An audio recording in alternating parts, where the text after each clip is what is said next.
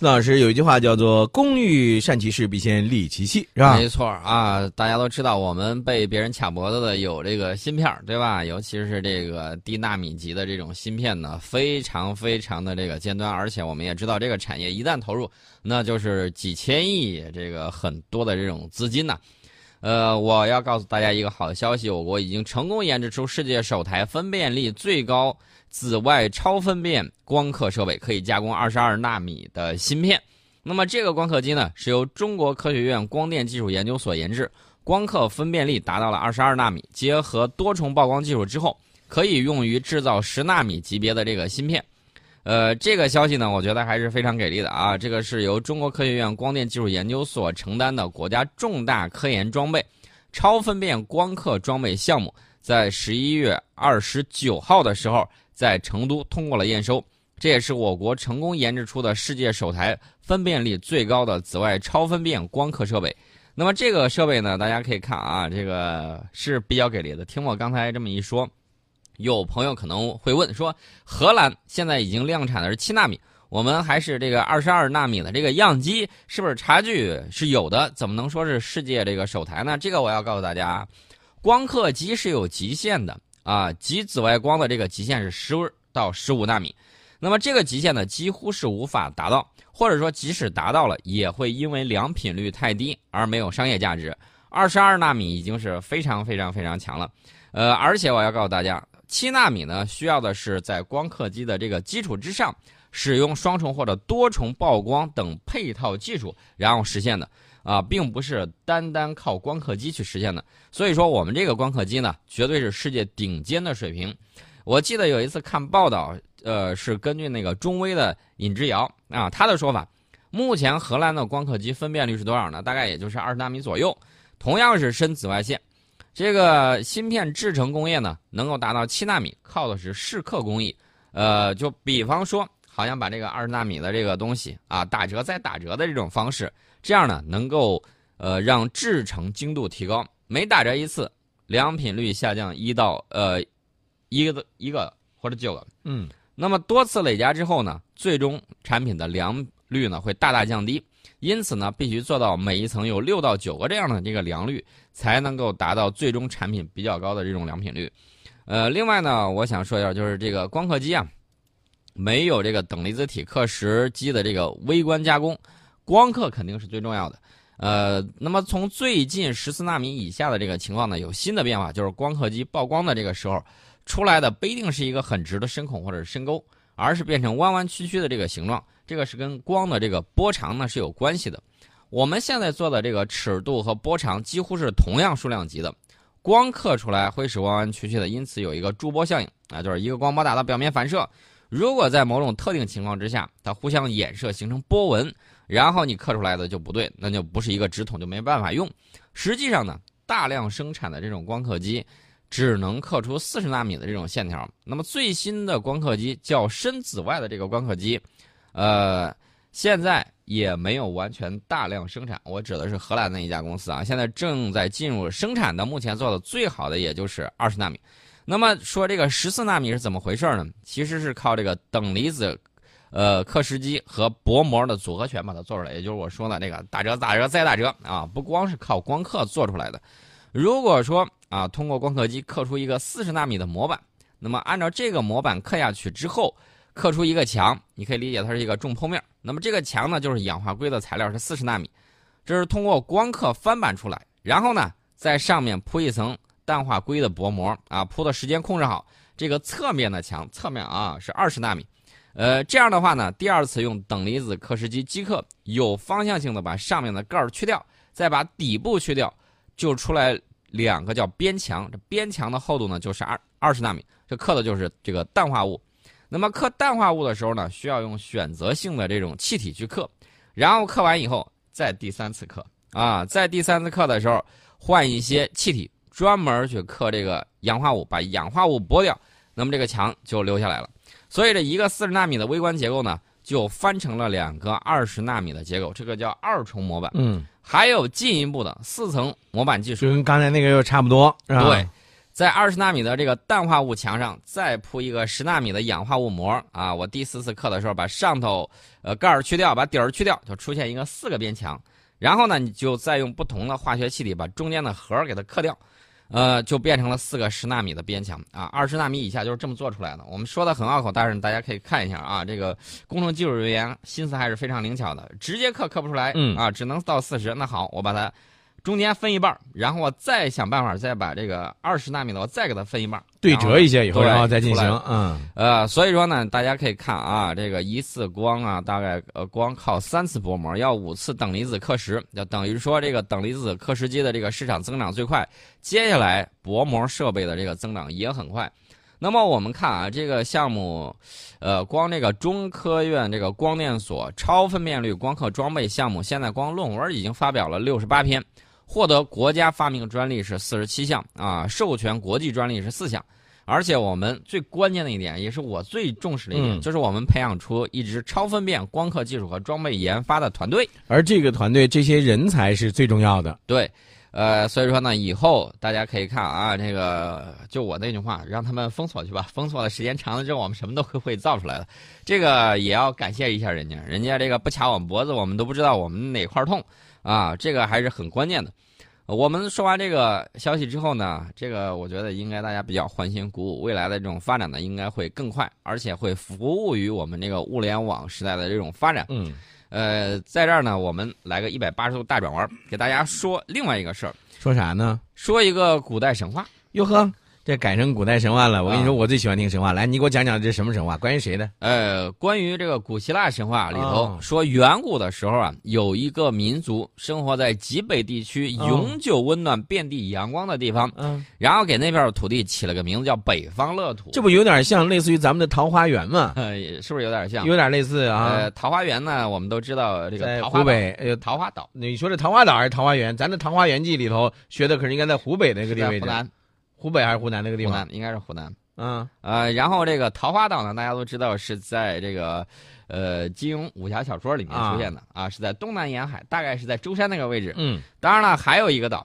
大家还记得不记得金庸武侠小说里头还有一个岛冰火岛嗯啊？冰火岛是在北边，可能在北极圈附近。然后呢，里头呢有这个既有岩浆，还有这个冰川啊，那个冰火岛。那么有没有这么一个北方乐土？那么俄罗斯最近一项研究结果显示，这个所谓的北方乐土其实并不存在，啊，也就是说这个因为神话那毕竟是个神话嘛。对吧这个神。话只是在说说而已。但是这点就不是我们的桃花源了，我们桃花源那是存在的。啊，当然了，我们看啊，这个俄罗斯呢，他们的科学家呢是采用了这个古地磁分析的方法，揭开了一个叫名为这个呃，就是类似于北方乐土的这个嗯古大陆的这个存在及其历史。按照他们研究结果，这个昔日大陆所残留的部分，现在在哪儿呢？在北极地区水下以大陆架的形式存在，但是它之前曾经是两个超级大陆的一部分。在地球历史上，这两个超这个超级大陆呢，曾经两次汇集在一起。第一次大概在七点五亿年前，第二次大概在三点三五亿年前，它们被称为盘古超级大陆。盘古，嗯盘古的名字也拿过去了，这个也是咱们的这个盘古开天辟地的传说的啊。啊这个这个这哎还是很有意思啊。不过随着这个盘古超级大陆裂解和北冰洋的这个形成呢，第二次形成的这个超级大陆啊，就是那个所谓的北方乐土，也随之瓦解，其中有一部分漂移到北极，成为了现今北冰洋的这个大陆架。啊，这个新发现呢，也否定了之前人们盛传的一种理论，就是历史上这个大陆就曾经啊，就是北方乐土是人他们生活的这个地方，不是这个样子的。呃，他们说，由于上次这个大陆作为一个整体而存在，还是好几亿年前，那个时候不可能有任何文明的存在。所以说呢，大家就不要想了，嗯这个传说有的时候仅仅是传说而已。这个呢，以科学的方式这个进行了这种呃验证。那么我们看啊，这个除了这个之外，顺便说一些古代的这个东西啊。最近科学家在巴西发现了一个新的物种啊，史上最古老的长脖子恐龙。一说到这个恐龙啊，我又想起来了，这个我们看到的那些大片儿当中的是吧？那个恐龙，呃，大家还记得不记得原来说那个霸王龙、嗯啊，老是伸着舌头、呃甩着舌头乱去咬啊，嗯但是现在古生物学家发现，它那个肌肉啊不足以让它舌头伸出去，嗯也就是说，现在所有市面上这个舌头甩出去市面上你你这话说的，现在霸王龙模型啊，对，啊都是呃，不符合客观事实的啊，现在需要重新改了，也就是说舌头伸不出来了，啊不可能说我吐着舌头去叼个这个小刀龙什么之类的就就张个嘴就行了啊，。对。那么这款恐龙呢，就是这个长脖子恐龙啊，史上最古老的长脖子恐龙，呃，是在这个巴西南里奥格兰德州发现的啊。同时发现了三具恐龙骨架，保存都很完好。那么据估计呢，这种恐龙大概生长在2.25亿年前。这种新的恐龙物种叫犀角类恐龙啊，就是那个蜥蜴的蜥，属于什么呢？植食性恐龙。大家不要担心，你返回侏罗纪的时候碰见它你会有问题。它只吃草啊，不吃人，也不吃肉。嗯这种恐龙呢，身长大概是三点六米，高度是一点五米，重量大概是九十点七二公斤啊。这是这个古生物学家根据它这个完整的骨骼呢进行这个分析的。它的这个脖子呢，虽然拉得很长，大家可能会想到长颈鹿啊。这个拉长的脖子是在采集食物的时候有竞争优势啊。其实早在三叠纪时期呢，地球上已经有这种恐龙的物种了。那个时候，巴西仍然是超级盘古大陆的一部分。大家刚才听到俄罗斯科学家在说那个盘古大陆的时候，嗯大家可能会觉得哦，盘古大陆北边第一印象是这个，没有想到吧？巴西当时也是超级盘古大陆的一部分。对，啊、这种恐龙呢，也是犀角类恐龙的远亲，比如说那个雷龙，就是那个长脖子那个吃嗯吃蕨类植物的那个恐龙，啊，用四条腿走路，体型是它的这个十倍。呃，这个跟巨型恐龙不太一样，南美洲行走的时候，这个犀角类恐龙用两条腿走路，而且过着群居的生活。嗯。嗯，这个事情还是比较有意思。可是宋老师，你看啊，这个侏罗纪公园呢，已经拍了好好好几部了吧，是吧？对，侏罗纪公园拍的这个影片当中呢，大家看到的这个恐龙和刚才这个宋老师介绍的这个恐龙还不太一样，是吧？那个是、那个是咱们的这个影视创作人员的，他们臆想出来，当然也是根据有一定的根据的啊。对，但是呢，不是特别符合现实。但是宋老师刚才说到这个呢，就是他这第一舌头不会伸出来，那我就要问你了，宋老师，假如说如果你要是穿越回去的话，嗯，假如你有这样一个，我能够回到那个时候的那个，你你你你最不想碰见的恐龙是哪一种恐龙？那肯定是霸王龙啊，脾气比较暴躁，这家伙是真吃肉的。嗯呃，当然了，我们也要知道，有人说你到那个时代，你会怎么补充那个给养啊？对呀那那那就逮啥吃啥呗。啊啊，还有很关键一点，嗯你想找哺乳动物，不好意思，在那个时代，我们哺乳动物的祖先大概有乒乓球大小，嗯还在以这个仰望这些爬行类在这个地球上称王称霸。对对对啊，所以说嗯到那个时代的时候，你想就逮个什么兔子什么之类的吃，不好意思，这个包括马的祖先 大概只有多大呢？大概比现在的狗大不了多少哎，啊！大家就可以想小象小矮马那种还比它还小啊，比它还小啊比它还小啊啊，这个说到了这个盘古大陆，我们再说一些最新的一些科技发现啊。这个科学家呢最近发明了一种仿生蘑菇电灯，仿生蘑菇电灯这个电灯还有仿生蘑菇型的，啊，而且是 3D 打印的，细菌可以有光合作用，很有意思吧？这种新的科技是越来越多了啊。这个怎么能够发电的这种仿生蘑菇灯呢？它们是用 3D 打印的这个细菌和细小的电线覆盖蘑菇生长。这个菌盖上 3D 打印的细菌呢，通过光合作用提供能量。啊，听起来有点像这个《爱丽丝漫游仙境记》里面的故事啊。但是科学家呢，确确实实发明出了这种可以发电的那种蘑菇。呃，这个产生的能量呢，足够点亮这个 LED 灯。我们知道 LED 灯比较省电。嗯呃，科学家说，真菌的这个生长提供了遮盖物、水分和营养。那么菌盖上的 3D 打印细菌呢，是通过光合作用提供能量。那么在细菌旁边打印的微小石墨烯，可以捕获光合作用中微生物释放的电子，产生生物电啊，这是它的这个工作原理所所以呢，这就是形成了刚才咱们说到的仿生蘑菇电灯啊。啊。但是你说到了这个细菌也能 3D 打印出来，这个我其实我觉得是我特别好奇的，你知道吗？以前我们都知道说三 D 打印呢可以应用到很多的这个制造这个业的一些方面内容，那么现在连细菌都能打印出来的话，好厉害！呃，这种这个打印的细菌呢，是含有一种叫做蓝细菌的细菌、啊嗯，跟这个电子墨水在多点可以相互作用。呃，另外我要告诉大家，这是印度科学家啊，在班加罗尔的印度科学研究所领导的一个国际研究小组，呃，首次用 3D 打印技术打印出来含有石墨烯的电子墨水啊，这是人家的这个科技进步啊。而且这个团队呢，呃，这个成果发表在国际著名期刊《纳米快报》这个顶上有论文，呃，说这个蓝细菌呢具有独特的光合能量转化能力，内部量子效率呢几乎达到了百分之百。在超过二十五亿年的进化过程之中，光合生物体产生了吸收入入射的这个光能的最有效的天线系统啊。现在研究人员呢正在研究用该系统是产生更高电流的这个方法。所以说呢，这个大家一定要注意，科学家做出来的这个成绩呢，这是全人类的这种贡献。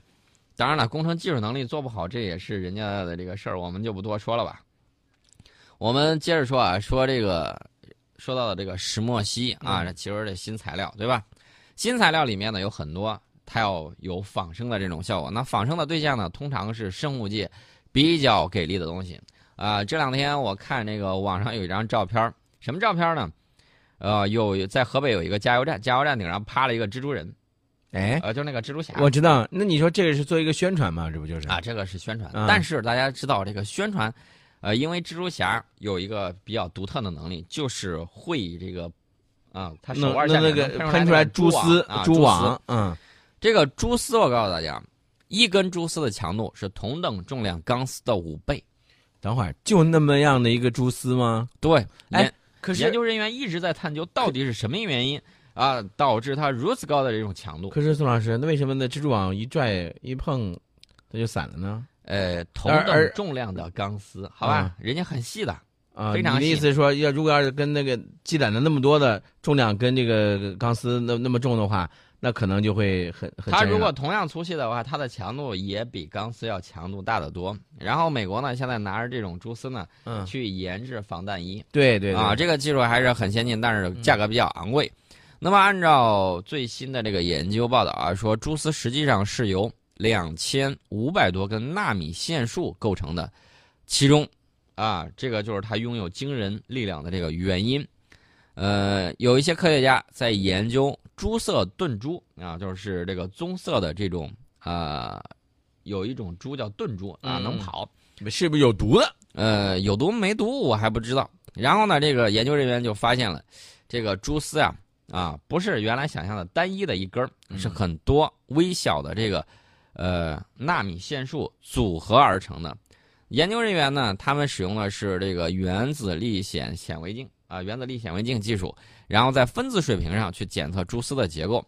这个美国的科学家呢，也在研究啊，说我们一直期望发现蛛丝是单质体的，但是实事实上是一种微小型的这种电缆，呃，打引号的啊，像电缆一样有。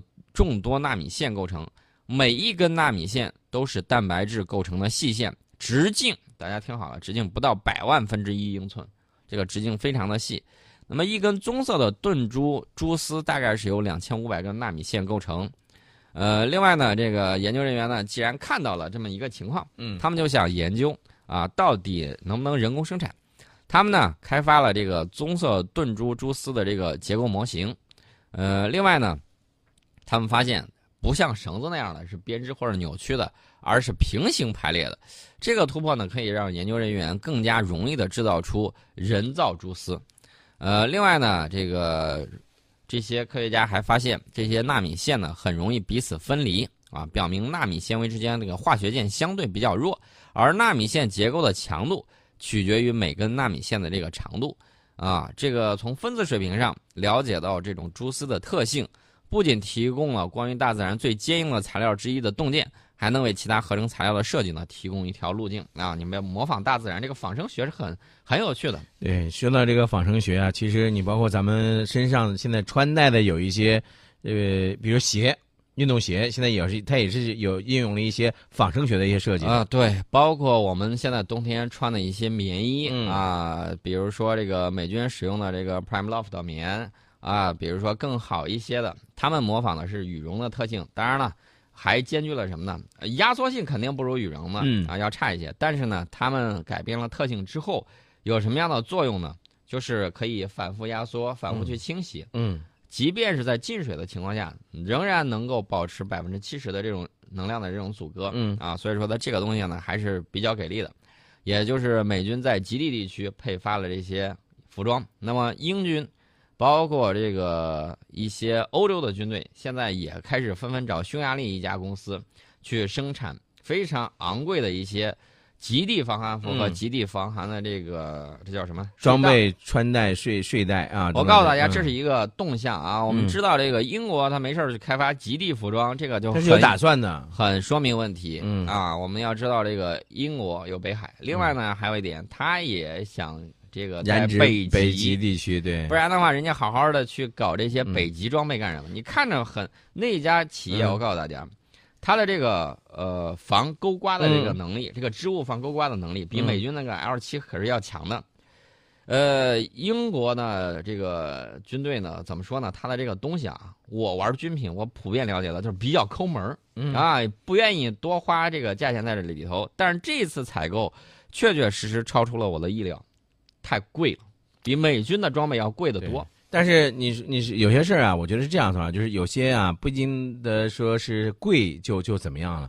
我觉得最关键什么呢？它得耐用，它得好用。你比如说它，在耐用度上是超过了美军的哎，对对对对，是的。你比如像咱们说的一些极地的防寒的一些这个东西啊，你如果是天天你穿着跟那个北极熊似的，是吧？那么厚，那也不行，也不利于你的有些工作的一些开展。告诉大家，科学家也在仿生北极熊或者一些动物皮毛，皮毛为什么呢？嗯，因为这个北极熊这个每一根这个毛啊，嗯中间是中空的对，可以吸收这个红外线，然后保持它的热量。所以啊，所以咱们就在说呢，你比如说穿的太厚，你不适合在户外进行一些活动或者操作，对吧？对，怎么样穿的又轻薄，但是又保暖，这个才是最重要的啊。没错啊。